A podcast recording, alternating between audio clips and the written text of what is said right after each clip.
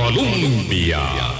Con un país en sintonía, 8 en punto de la mañana. ¿Qué tal? ¿Cómo están? Muy buenos días. Bienvenidos, bienvenidas a nuestra ventana de opinión. Una mañana lluviosa aquí en el centro de la ciudad.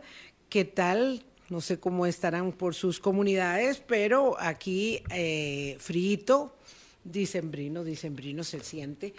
Don eh, Carlos Murillo nos acompaña esta mañana para mm, hablar de la actualidad del conflicto em, eh, Palestina, eh, perdón, en Gaza y vamos a aprovechar para otros asuntos también que por supuesto son de el mayor interés, empezando por la eh, muy, muy buena noticia que tuvimos ayer ya tarde respecto de la elección como eh, presidenta de la Corte Interamericana de Derechos Humanos de la jueza costarricense Nancy Hernández López. Esa realmente es una noticia que corridos todos los eh, grupos de eh, WhatsApp y corridas las páginas de redes sociales y de noticias, por supuesto, encuentra uno un momento de gran satisfacción en la eh, gran cantidad, en la unanimidad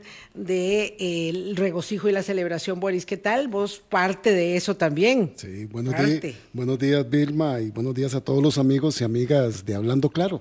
Y quisiera celebrarlo con también otra noticia que recibimos ayer y que, nos, que es una expresión que nos unifica como identidad costarricense con un gran pura vida. Pura ¿verdad? vida. Con un gran pura vida para la, para la, presidenta, para la nueva presidenta de la Corte, eh, doña Nancy Hernández López.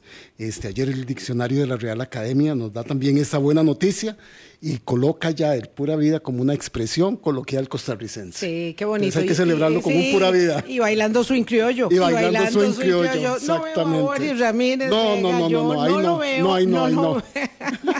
ahí no. No lo veo, pero bueno, eh, de verdad, es, es que es, es, es, un motivo de enorme orgullo. Eh, doña Elizabeth Odio Benito, que tantas alegrías y satisfacciones y orgullo nos ha dado, y lo decía doña Nancy ayer, eh, no sería posible alcanzar este, este, esta posibilidad si no hubiese doña Elizabeth Odio abierto, abierto tantos abierto caminos y abonado tanto y terreno, abonado tanto terreno eh, para eh, este que es el siglo de la irrupción completa de las mujeres, eh, porque esto ha venido de a poco, por supuesto, pero de manera irreversible. Inconfundible, acentuando la participación de las mujeres en todos los estamentos de la vida pública, nacional y globalmente hablando. Y bueno, hace muy poco, doña Elizabeth Odio se eh, eh, despedía de la Corte eh, Interamericana de Derechos Humanos como presidenta y jubilándose finalmente a sus ochenta y tantos años de edad. Cuando habla en público siempre dice que va a cumplir como 100, pero bueno, en realidad, en realidad tiene 84. Este, y esa estafeta y vean qué cosa más interesante, Carlos. A mí me encantaría que pudieras ahí terciar. Doña Elizabeth Odio deja la Corte Interamericana de Derechos Humanos. Eh, ese espacio lo eh, asumen tres juezas. Por primera vez en la historia de la Corte Interamericana de Derechos Humanos hay tres juezas y cuatro jueces. Nunca había habido tanta cantidad de mujeres en la Corte. Ha sido muy difícil. De hecho, ha habido este, como con ellas siete mujeres a lo, a lo sumo en la carrera en la Corte. Doña Sonia Picado fue una de ellas, ¿verdad? No llegó a ser presidenta, pero fue una primera jueza eh, costarricense en la Corte. Después, eh, doña Elizabeth. Nancy Hernández deja la magistratura de la Sala Constitucional para eh, ingresar a ser miembro, miembro de ese cuerpo colegiado y ahora es eh, nombrada como presidenta. Y en su lugar, en la sala constitucional, asume Ingrid Hess. Costó mucho eh, y la lentitud habla de lo difícil de la articulación, del proceso político. Eso es, la lentitud no es solamente una cosa de calendario, ¿verdad? En términos de negociación política dice mucho. Pero vean ustedes qué, solvencia jurisprudencial, ¿verdad? De, formación, de conformación ética y, solvencia académica la que, la que podemos mostrar en la figura de estas tres mujeres. Entonces, pues por supuesto que estamos muy satisfechos. Carlos, buenos días. Buenos días, Vilma y, de Boris. Mira, yo lo que he sentido en los últimos años es eh, ese posicionamiento, porque ya el empoderamiento de las mujeres costarricenses venía desde hace rato en muy diversos campos, pero ese posicionamiento en eh, cargos que son relevantes eh, para la región. y la Corte es un referente que tiene un gran trabajo por, que ha venido haciendo una gran labor, pero tiene un gran trabajo por hacer, ¿verdad? Y entonces lo, estábamos viendo en, diferentes eh, espacios. Y, te pongo un, ejemplo y no fue intencional. Ayer el Observatorio del Desarrollo, anoche teníamos la presentación de un documental eh, sobre voces jóvenes respecto a las elecciones municipales. Y en el, en el panel de análisis del documental eh, habían tres mujeres, o sea, el panel era de tres y habían tres, tres mujeres con mucha experiencia en, en, el campo de juventud y en la, en la parte electoral. Eh, y yo me daba cuenta bien, ya había visto el documental durante decenas de veces para poder llegar a la versión que presentamos ayer. Y habían más mujeres jóvenes eh, entrevistadas y, tampoco fue una decisión planeada, ¿verdad? Lo que evidencia que ese esa, realidad, pero también ese posicionamiento que existe en muchos campos. Eh, y sin duda, eh, este tipo de eh, elecciones en instancias internacionales refleja también la posición de Costa Rica fuera, de Costa Rica. Lo interno podríamos conversar porque todavía hay muchas falencias y muchas tareas pendientes. Claro, es cierto. Pues, pues para hacernos partícipes de esa importante eh, de ese importante reconocimiento que se le da a, nuestro país en la figura de doña Nancy Hernández, pues la próxima semana conversamos con ella aquí en Hablando Claro. Además, porque estamos en este momento en el que marcamos una impronta muy fuerte respecto del tema de los derechos humanos, ¿verdad? Y de...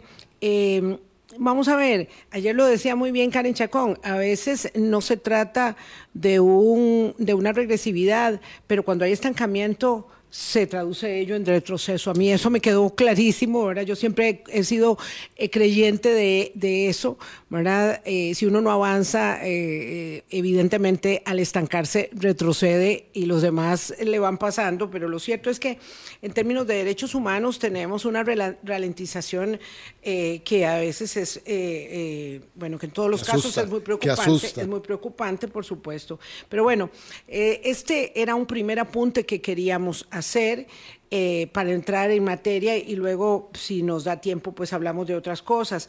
Queríamos con don Carlos Murillo poder este, establecer el momento que este, discurre en el conflicto entre Israel y Hamas en la tierra de Gaza, eh, habida cuenta de que finalmente se abrió la ventana de la tregua para, partir del intercambio de rehenes, porque esto es un intercambio, la liberación de rehenes eh, cautivos en el, asalto del 7 de octubre, y, la correspondiente liberación de eh, prisioneros palestinos que se da cada vez que hay un canje de esta naturaleza, pero que fue muy difícil evidentemente porque había que mm, hacer al tiempo del establecimiento de este posible canje, pues una tregua, eh, y eso hace que este sea un canje diferente, por supuesto, a cualquier otro.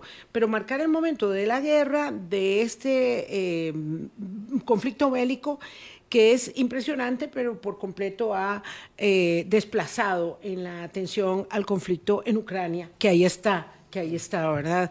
Eh, tal vez para hacer una reflexión de índole general y que nos introduzcas de lleno en el tema, Carlos. Sí, gracias, Vilma.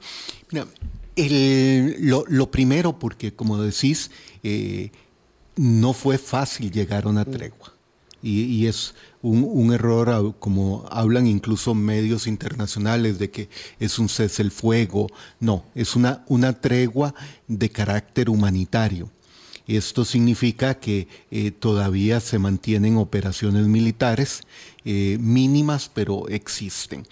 Ahora, lo que ha servido esta, esta tregua eh, no solo es para dar una mirada a todo lo que ha pasado desde el 7 de octubre, sino para reconocer un hecho de que cada, es un conflicto que cada persona que opina, tiene su propio criterio.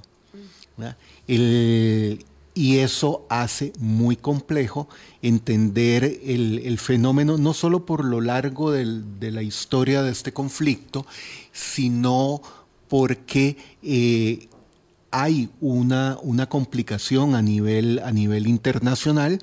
Eh, se están reiterando las comparaciones con, eh, no en, la situación eh, propiamente, diría, técnica del conflicto entre Ucrania y Gaza, sino en términos más jurídicos y geopolíticos. Porque lo que, lo que hacemos en esta pausa es volver un poco a ver hacia atrás, dejamos de ver las cifras eh, y la guerra de información es gigantesca. aún entre medios el, y hay una pausa en este momento en que uno ya no vuelve a ver cuántas bajas hay en los últimos cinco días, sino cómo, cómo se ha reconfigurado el escenario, cuáles son las posiciones de los distintos actores, quienes están eh, detrás de una tregua muy interesante porque día a día se está postergando. Don Carlos, este cese temporal de las hostilidades se sostiene nada más con la entrega de rehenes y con la liberación de prisioneros. ¿Es eso lo único que está sosteniendo esta tregua?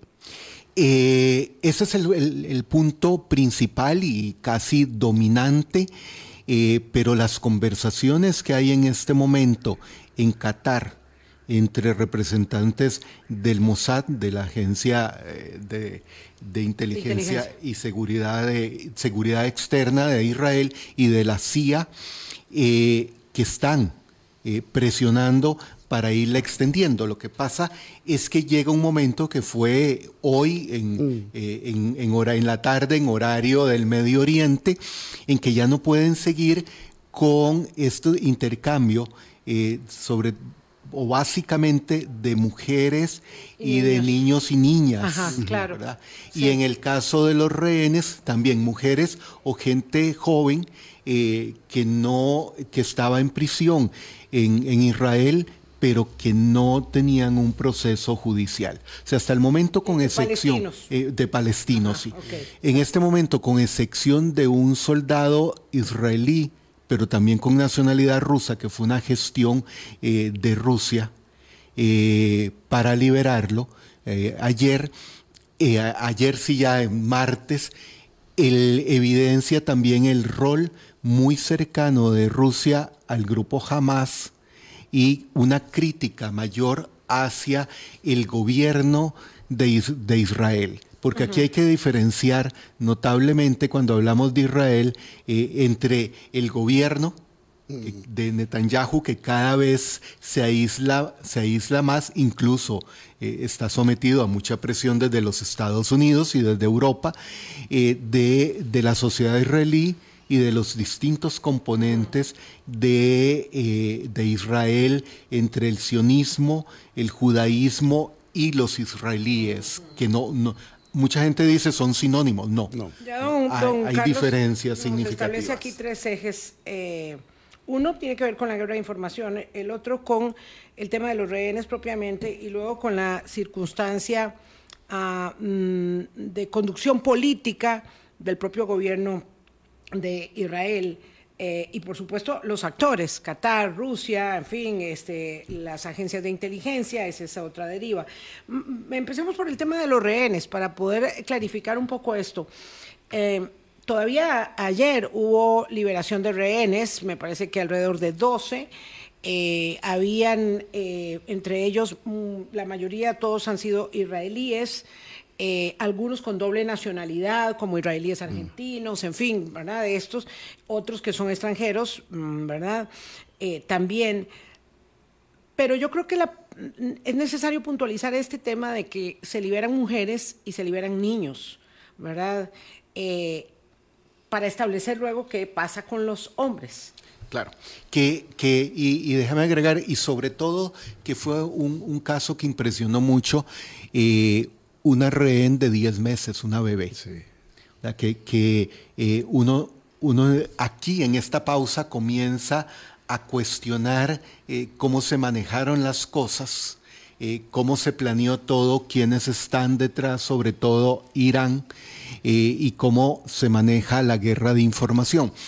ya se ha comenzado a hablar en, en las reuniones en Qatar de que deben aparecer hombres, rehenes, eh, que hay que diferenciarlo de los soldados y de los milicianos. Qatar como escenario de la negociación, ahí es donde está el centro neurálgico de la negociación. Claro, Qatar, Qatar juega una posición eh, clave en materia diplomática en el Medio Oriente y es, es el actor clave como mediador y negociador en el caso de Gaza. Entonces, se está hablando de que deberían de liberarse eh, rehenes y prisioneros palestinos en Israel, hombres. Que, eso no signifique detener las, eh, la liberación, de, las mujeres y, niños, porque aquí hay algo que desde la perspectiva humana suena muy, eh, muy duro, que es cuánto para jamás vale cada prisionero, cada rehén en términos de prisioneros palestinos. O sea, y eso eh, causa en realidad eh, un impacto en cómo se manejan esos términos. Un momento que en la historia verdad reciente de, estas, de estos acontecimientos, de estos canjes, un israelí fue equivalente a mil personas, a mil palestinos. Claro. Eh, eso fue una cosa eso fue así. Entonces hay que entender, digamos, eh, el valor. Ahora, los hombres, eh, digamos, se reservan eh, para futuras negociaciones, para futuras acciones, incluso para futuras liberaciones o protecciones de los dirigentes de Hamas, porque evidentemente no van a mm, disponer de todas las personas. Esa es una consideración. Y la otra que yo creo que es muy importante, que nosotros no podemos dimensionar y entender, es que no todos los rehenes están en poder de Hamas. Mm, Hay rehenes que están en poder de otros grupos eh, que también son insurgentes, pero no todos son. De hecho, se dice que hay un bebé de 10 meses y su hermanito de 4 años con sus papás, cuya liberación, digamos, se ha presionado mucho y pareciera ser que no están en poder de Hamas. Sí, ese porque la yihad palestina, que es el otro grupo mucho más pequeño que jamás, eh, aprovechó la coyuntura para también posicionarse, porque eh, este es un momento clave para los grupos eh, islámicos yihadistas en el sentido de obtener apoyo de eh, otros gobiernos y eso hay, que eh, tenemos que analizarlo. Pero déjame terminar. En este en este momento qué es lo que puede pasar y, lamentablemente contrario a lo que hablábamos para, em, cuando empezamos el programa, el, el, asunto es que en este conflicto el, el hombre israelí vale mucho más que una mujer israelí en términos de intercambio. Yo quisiera puntualizar en eso porque no, no, no me cabe, por si lo planteo mal, me, me corrige, por favor. Vale más, porque para todo, para nosotros valen las personas todos igual. Eh. ¿Qué, ¿Qué, es lo que culturalmente o lo que socialmente o políticamente determina que un hombre prisionero o rehén valga más que una mujer o un niño? Mira, como para poder entender eso. Es una cuestión. Cuando alguien podría decir que piensa que los niños valen, más. ¿Vale? No, no, no. El, valen más en términos de eh, y esto va a sonar también muy duro, en términos de la guerra de, información, porque, eh, por ejemplo, medios como Al Jazeera, que es de Qatar, eh, destaca en las estadísticas de personas fallecidas en Gaza la cantidad de niños y niñas. Ok, pero porque tiene un impacto hacia, hacia la opinión occidental. A, lo interno no es tanto eh, en, el, en, el, fenómeno social esto, ni tampoco las mujeres. Es una cuestión eh, cultural y es una eh, interpretación de los principios y los valores del Islam. religiosos. Religiosos, sí. Y, aquí, porque cuando, cuando lo he dicho en alguna oportunidad, gente de la comunidad palestina en Costa Rica eh, ha cuestionado de, que, de que no es cierto. Yo he dicho que los árabes han, abandonado al pueblo palestino y, hoy el país de España publica una entrevista con Ibrahim Nasrallah, que es jordano de origen palestino, que es un literato muy conocido en, el, Medio Oriente que, reconoce que los árabes los han dejado solos al, pueblo palestino. Pero en ese sentido, lo cierto es que el manejo de, de, los, de las interpretaciones del Islam, la mujer ocupa un segundo plano, eh, aunque se diga que que no es cierto en el, en el Corán, ¿verdad? Don Carlos, ante tener una pausa que ya nos está pidiendo Vilma, una duda que me surge de, de, lo que le preguntó Vilma, que no estén muchos rehenes israelíes en poder de Hamas, ¿significa eso que no estarían dentro de Gaza? dentro del territorio de Gaza. Eh, también tienen que haber, porque recordemos que eh, no necesariamente, pero ahí jamás no controla la totalidad del territorio. Está la yihad palestina y hay otros grupos todavía más pequeños. Y hay otro elemento que ya se comprobó, que es que algunos rehenes eh, han escapado en Gaza y los han vuelto a capturar varios días después. Es el caso de, alguien de eh, doble nacionalidad, israelí y rusa, en que escapó y estuvo cuatro días tratando de salir de Gaza y lo recapturaron por parte de Hamas. Qué terrible. 8.23 de la mañana. Vamos a una pausa. Tenemos varios ejes temáticos pendientes a propósito de lo que nos explica Carlos Murillo. Murillo, eh, doctor en Relaciones Internacionales, y esta actualización que hacemos del conflicto y de este sexto día de eh, tregua para el intercambio de rehenes. No se sabe, es una gran incógnita si será posible extenderlo como desesperadamente eh, los negociadores están intentando extender la tregua o si no hay una liberación de 10 personas, que es lo que ha pedido Israel por lo menos cada día. Eh, el, reinicio de los ataques se podría dar en cualquier momento. Colombia. Con un país en sintonía, son las 8.27 de este miércoles 29. Conversamos con Carlos Murillo. Este tema, que evidentemente es tan lejano, tan difícil de comprender, eh, como decía Boris. Y con aristas que no eh, entendemos. Sí, por supuesto. Eh, establece, ¿verdad?, un, un, punto de inflexión enorme en esto que que vos decías, Carlos, es la guerra eh, gigantesca de la información. A propósito de lo cual, ayer el, diccionario eh, Línea Webster decía que la palabra del año, porque esto es, es así, hace nada la palabra del año fue posverdad. Eh, bueno, la palabra del año 2023 es auténtico. Auténtico que tiene un montón de sinónimos, pero que, digamos, uno podría establecer como en contraposición a lo que es falso Auténtico porque es verdadero, porque es cierto, porque es legítimo, porque es fidedigno, porque es correcto, eh, porque es genuino. auténtico para quién y de quién, Vilma, eh, también. No, pero vamos a ver, si hablamos de una autenticidad, de una verdad o de la verdad de un hecho, eh, pues la idea es que este se pueda comprobar al revés y al derecho. Entonces, cuando esa es la palabra del año, lo cierto es que aquí esto y, la información, la verdad, se suele decir, siempre es la primera víctima de una guerra. Eh, y ahora más, es decir, ahora aún más.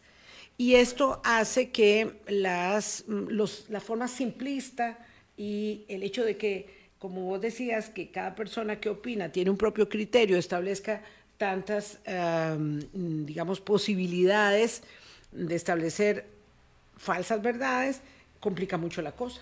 Claro, y es que la construcción de ese criterio, por supuesto, todas las personas en todo tenemos nuestro propio criterio. El problema es cuáles son los elementos para construir ese criterio, que ahí es donde hay mucho desconocimiento. Pero eh, sí, puede ser que mi criterio esté basado solamente en mis prejuicios. así es, y en, en mi limitación de entender el mundo. Claro, y en información falsa. Pero eh, que acaba que acaba de salir eh, hace unos minutos. Eh, pareciera que van a lograr extender un día más, La, tregua, por lo menos, y es la posición de Hamas. O sea, no es eh, la posición de los mediadores, sino de Hamas dice que espera que se logre extender eh, día a día, lo cual es muy complicado en términos eh, técnicos operativos y, logísticos y de toda naturaleza, claro. Que aquí el Comité Internacional de la Cruz Roja está haciendo un trabajo gigantesco. No es lo mismo que le digan, mire, en dos días tiene que trasladar tanta gente a que le digan diariamente cuánta gente tiene que movilizar. No, y además, don Carlos, porque la tregua ha permitido también el abastecimiento y el ingreso de camiones con agua, combustible, alimentos, medicinas. Ese es el, el otro punto. Ahora, desde el punto de vista militar, y aquí volvemos a esto de, lo, auténtico de los procesos, que son muy complejos de seguir ahora por la cantidad de información que uno recibe segundo a segundo, de diferentes fuentes, y cómo, eh, por ejemplo, algunos dicen, es que la prensa occidental, no, es que hay una gigantesca diferencia entre la BBC, CNN, eh, Televisión Española, o sea, todos los medios eh, tienen una posición muy particular sobre este fenómeno. Entonces, junto con el asunto de los rehenes, está precisamente lo de la ayuda eh, humanitaria. ¿Y qué es ayuda humanitaria? ¿Hasta dónde? Porque en términos tácticos, eh, para entrar en el campo un tanto de lo militar, el asunto es hasta dónde, desde los intereses de Israel, puede permitir que la tregua se extienda tanto que permita el refortalecimiento de las tropas de Hamas, porque hay un problema, hay un problema en este caso. No se sabe cuántos militantes de Hamas han muerto. ¿Por qué? Porque el problema es que a diferencia de soldados que son claramente identificables, eh, no, no eh, no es fácil identificar si un cadáver es de un militante o de un civil. Eh, el ejército israelí lo que utiliza es que si eh, alguien murió y tiene armamento, tiene una granada, o sea, algún tipo de armamento, es un militante. Y si no lo tiene, lo cual no es una medida muy fácil de, resolver, porque puede ser que haya dejado Su, arma, ¿verdad? Entonces aquí eh, pasa lo mismo con la parte del ingreso de la ayuda, de la asistencia humanitaria, que en términos operativos es difícil de controlar la cantidad de camiones y verificar qué está ingresando o no ingresando. Ahora, desde la perspectiva de, los organismos internacionales de asistencia humanitaria, eh, queda un elemento importante, es cuánto realmente se necesita y quién va dentro de Gaza a distribuir esa asistencia humanitaria. ¿Le va a llegar realmente a la gente que, mal a la gente que lo necesita o le va a llegar a, mi, a milicianos de Hamas para fortalecerse y recuperar a, sus heridos? Entonces es, es un, un fenómeno muy complejo eh, que, no, ocurre en Ucrania, porque en Ucrania sí es fácil identificar quiénes son civiles y quiénes son militares de ambos bandos. Entonces aquí entra todavía más ese juego de la información de cómo se maneja el asunto y cómo lo interpreta cada uno de esos actores dentro de Israel y dentro de la comunidad judía a nivel, a nivel mundial, porque hay diferencias significativas en, en, las distintas comunidades judías alrededor del mundo de cómo se está manejando el asunto. Qué crudo, qué crudo verlo así, don Carlos, ¿verdad? En el sentido de que de todos estábamos esperanzados de que la ayuda humanitaria llegara porque se necesita. Mira, pero verlo en esos términos en que usted los puso así. en las últimas dos décadas, Qatar dio a Gaza dos mil millones de dólares para atender a las gazatíes. Mucho de ese dinero fue utilizado en la construcción, en la red de túneles de Hamas. O sea, no llegó a la población de Gaza. Por eso es que hay, hay líderes. En todas, perdóname en, en todas las dictaduras, en todas eh, eh, las, las, sociedades que viven bajo el, la oprobiosa bota de un poder central que toma para sí los recursos eh, de la ayuda internacional o de la productividad de su propia gente. Digo, esto en una guerra como en el huracán Mitch, en, en Gaza como en Nicaragua en Gaza como en Venezuela. Es decir, donde no hay un sistema de pesos y contrapesos, de controles, ¿verdad? Donde no hay una democracia, el poder que maneja las cosas decide qué hace. Claro. Siempre. Sí, porque en el caso de la ayuda de Irán sí está muy claro que va directamente a Hamas. La ayuda de Qatar iba para Gaza y como el gobierno eh, lo de Gaza lo tiene jamás, entonces eh, es el que administra esos recursos. Pero te, agrego, eh, Boris, a algo que, que, mencionabas de, de, esa perspectiva. En este momento, la Organización Mundial de la Salud dice que es probable que antes de fin de año mueran más gazatíes por enfermedades, por falta de atención, que por la guerra. Sí, claro. Ese es, ese es el, el, punto de esto. Que Ahora, así también crudamente, es una táctica de la guerra. Mira, es, es claro, no, no, eh, mis cálculos... Eh, víctimas colaterales, que es un nombre horrible, ¿verdad? Horrible, pues, no son víctimas colaterales. Exacto, de un conflicto bélico. El jamás eh, necesita, habría que ver si después de la tregua hay que replantear esto, jamás necesita al menos 25 mil muertos de palestinos en Gaza para eh, lograr suficiente apoyo de, de la población palestina y de los gobiernos árabes para decir, ahora sí, sentémonos a negociar a buscar una solución. Eh, la, solución ideal siempre ha sido eh, dos, estados en un esquema de confederación, lo, cual no es tan sencillo eh, y desde 1947 se viene hablando del tema, pero jamás ha obtenido mucho apoyo. El 6 de octubre, creo que lo, habíamos mencionado en, el anterior programa sobre este tema, eh, el barómetro árabe había finalizado una encuesta eh, sobre el apoyo a, a, Hamas de la población palestina. Estaba en un 24% el 6 de octubre pasado. Yo creo que en este momento está mucho más alto por la forma en que Israel ha utilizado el derecho a la legítima defensa. Eh, tiene, Israel tiene derecho a la legítima defensa. El asunto está en la proporcionalidad del ejercicio del derecho. Y ahí es donde entran los especialistas en derecho internacional, sobre todo en derecho humanitario.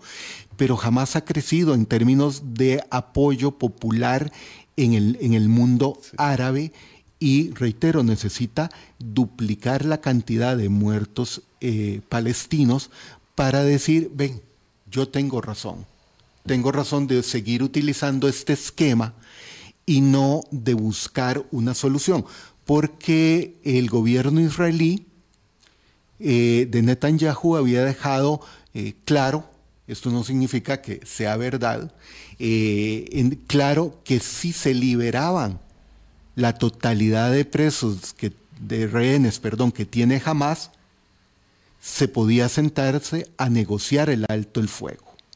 O sea, jamás tenía el arma para finalizar el proceso, ni siquiera lo ha valorado.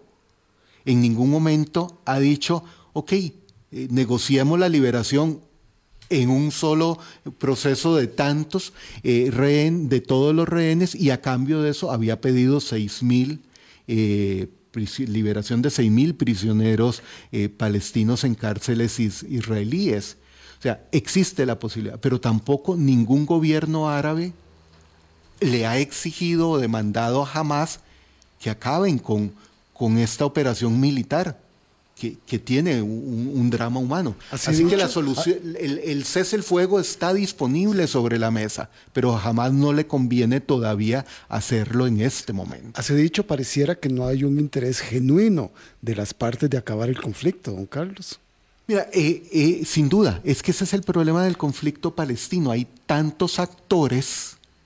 Si el conflicto fuera realmente entre, Israel y Palestina, el asunto sería mucho más fácil. Más allá. Pero también, perdón que introduzca otro tema, es que además esto que planteabas, me estaba guardando esa conclusión para ir a pausa, de la solución de dos estados que se debate desde 1947, es una solución para algunos. Otros estiman que no debe haber dos estados. Hay israelíes que no creen que debe existir el Estado palestino, hay palestinos que dicen no, de ninguna manera puede existir un Estado de Israel. Entonces se trata de la aniquilación del otro y eso es donde eh, eh, han naufragado, donde han encallado los esfuerzos de la pacificación a lo largo de las décadas. Y por eso aparece el conflicto y vuelve a desaparecer. Así es. y, no hay, el, el problema es que mientras no haya un auténtico, para utilizar la palabra del año, un auténtico reconocimiento mutuo de los dos pueblos, del pueblo israelí y del pueblo palestino.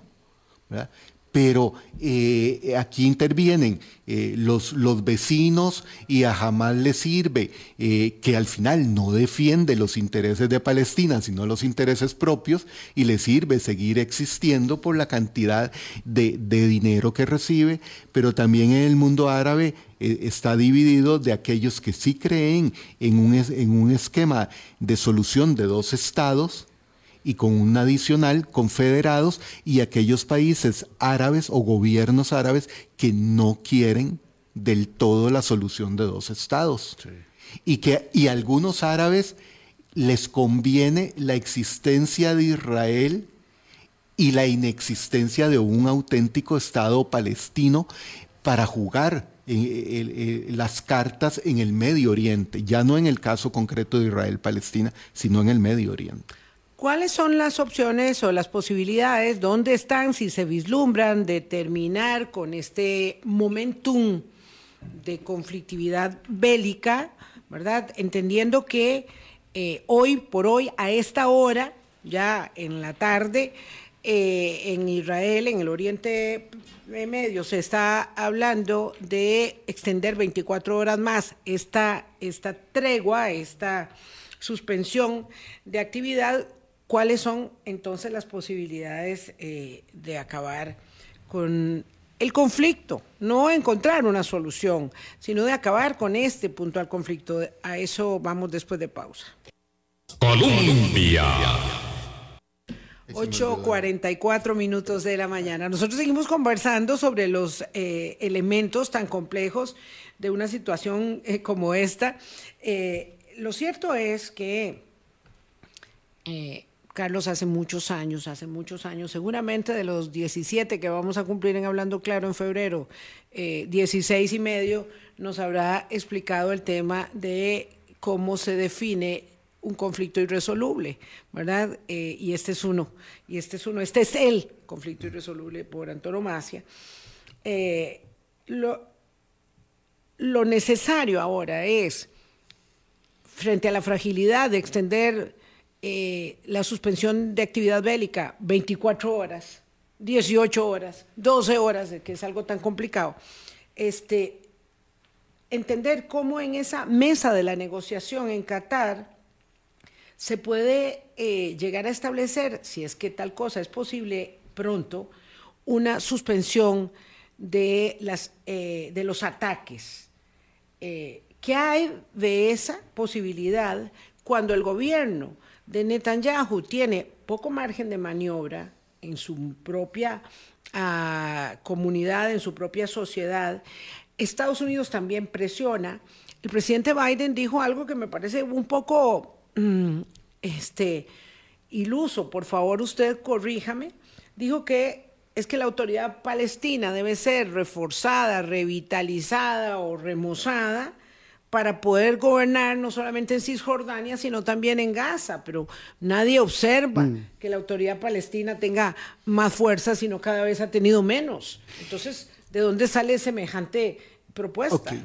Eh, cada día tiene menos eh, fuerza y menos legitimidad. Eh, y cualquier... El, exactamente. y antes de, responderte dónde tiene eso sentido, el, problema en este momento es que Gaza se convirtió en tema de campaña electoral en los Estados Unidos. y Biden ha perdido apoyo electoral eh, sí, eh, por el manejo por el manejo de la de, la crisis. Y leí ayer un análisis en Al Jazeera, en el medio catarí, de un palestino diciendo, eh, lo cual a uno, a mí me sorprende, diciendo que por dicha ya casi se acaba la gestión de Biden y regresa Trump. Al poder. No, no, ahí estarán, ahí estarán haciendo fiesta los rusos, los árabes radicales, este, un montón de gente. Va, gasolina encendida. claro, Y esto es, lo, esto es lo dramático, que entonces el gobierno de Biden se va este, debilitando cada vez más. Ya hay un gran problema instalado sobre el tema de la edad del presidente y las posibilidades de que sea reelecto por ese hecho en particular. Y eh, aparece en el horizonte, ¿verdad? Algo que, resulta ser terror, que es Donald Trump, porque nadie está viendo que haya otro candidato en el Partido Republicano que le pueda arrebatar a Donald Trump la nominación. Bueno, sin embargo, la candidata Nikki o precandidata Nikki Haley eh, está, eh, está aprovechando la liberación de rehenes para crecer en las encuestas la, precandidata republicana.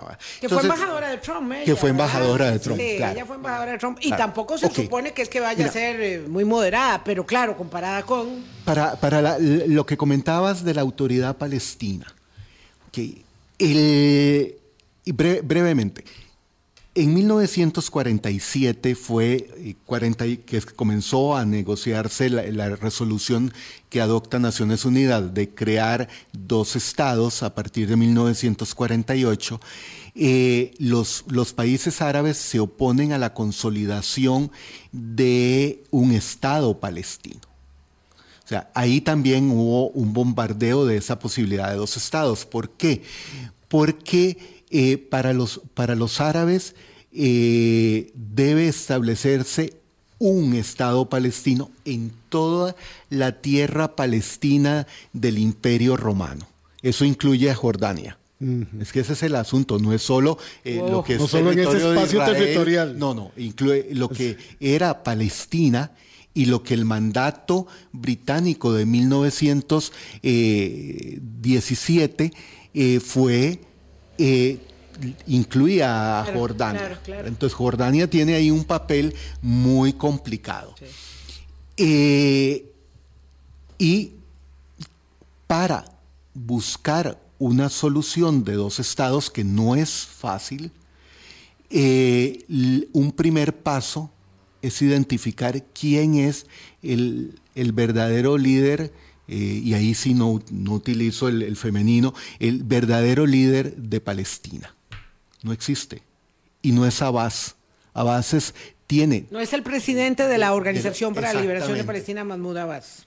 Porque es tan corrupto y su gobierno es tan corrupto en Cisjordania que no tiene autoridad auténtica y legítima para ser el que represente al pueblo palestino. Porque solo han derivado beneficios de la autocracia, del mandato vertical.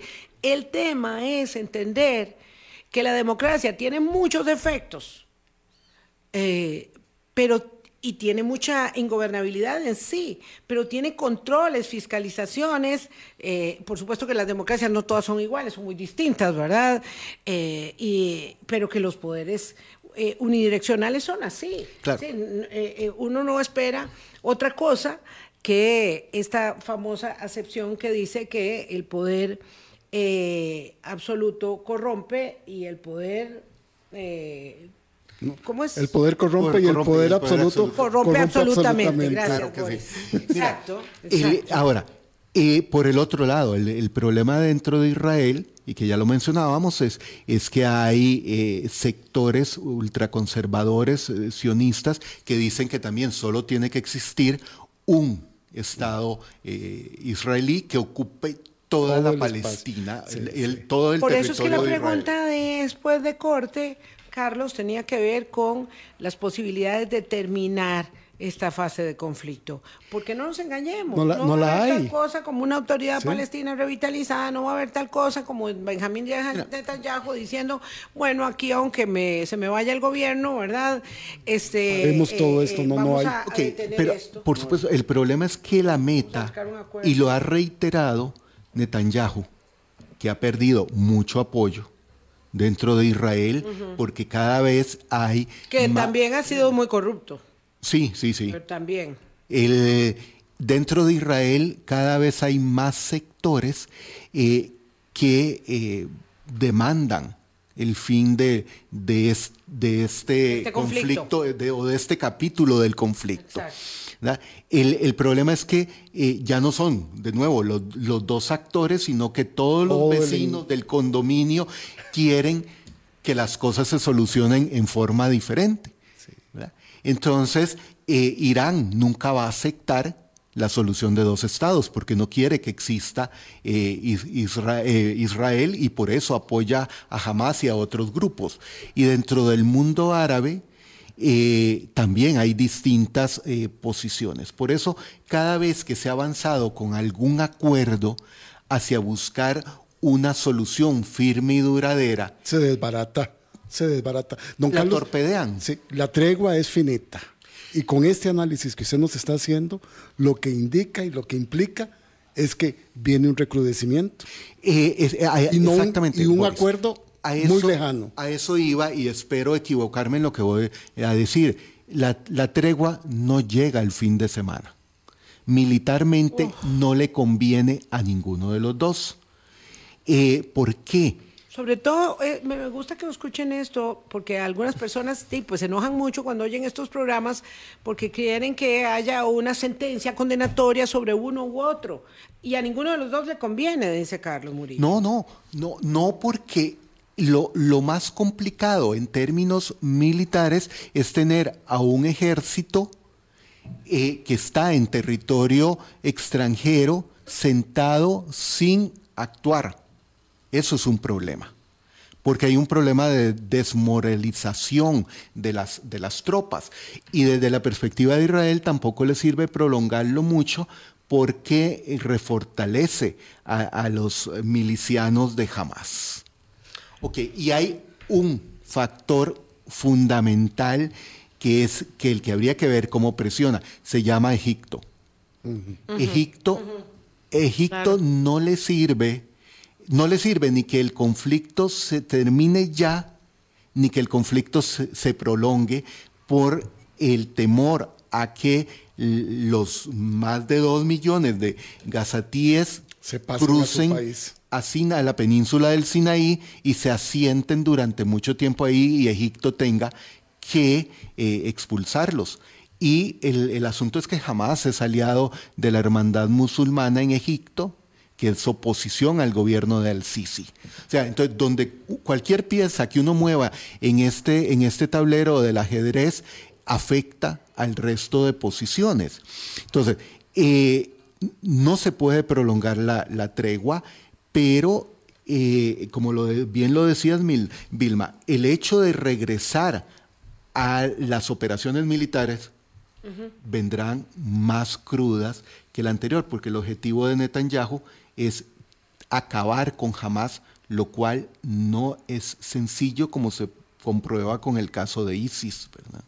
Y ya tiene poco que perder el señor Netanyahu.